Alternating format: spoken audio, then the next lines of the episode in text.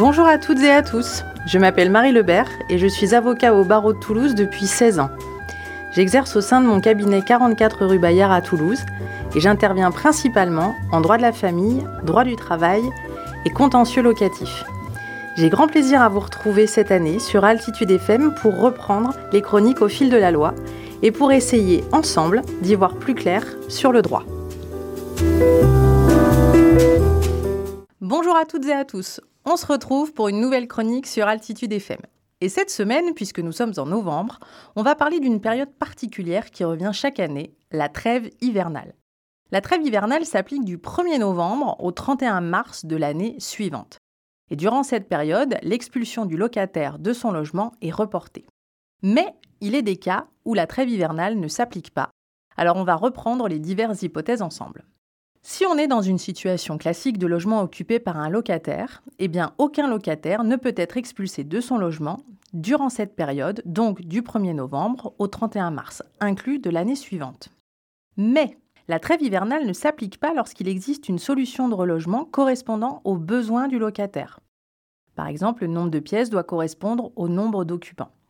Et rappelons que durant la trêve hivernale, un propriétaire a le droit d'engager une procédure d'expulsion en saisissant le juge des contentieux de la protection, y compris en référé, par exemple en cas de loyer impayé.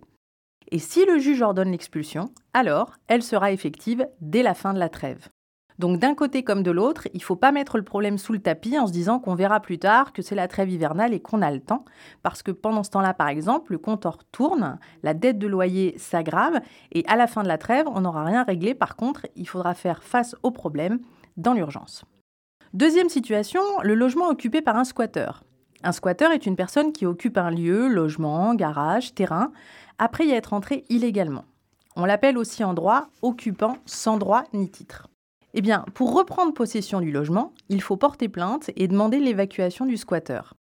Et lorsqu'un squatteur occupe un logement, résidence principale ou résidence secondaire, eh bien l'expulsion peut avoir lieu quelle que soit la période de l'année.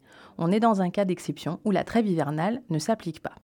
Et enfin, on n'y pense pas souvent, mais qu'est-ce qui se passe en cas d'expulsion ordonnée par le juge aux affaires familiales, notamment en cas de procédure de divorce? Eh lorsque le juge aux affaires familiales décide, dans le cadre de l'ordonnance de mesure provisoire, que l'un des membres du couple doit être expulsé du domicile conjugal pour que l'autre puisse en jouir paisiblement, eh bien, l'expulsion peut avoir lieu même au cours de la trêve hivernale.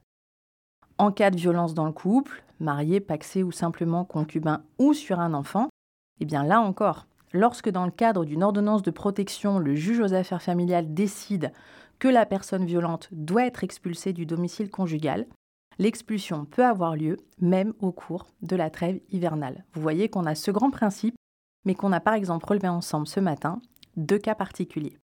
J'espère que cette chronique vous aura intéressé, apporté des informations utiles. On se retrouve très vite sur Altitude FM. Et d'ici là, retrouvez-moi sur mes réseaux sociaux, Cabinet Marie Lebert sur Facebook et Maître Marie sur Instagram, avec sur ce compte une information un peu plus dédiée aux droits de la famille. À très vite. Altitude FM.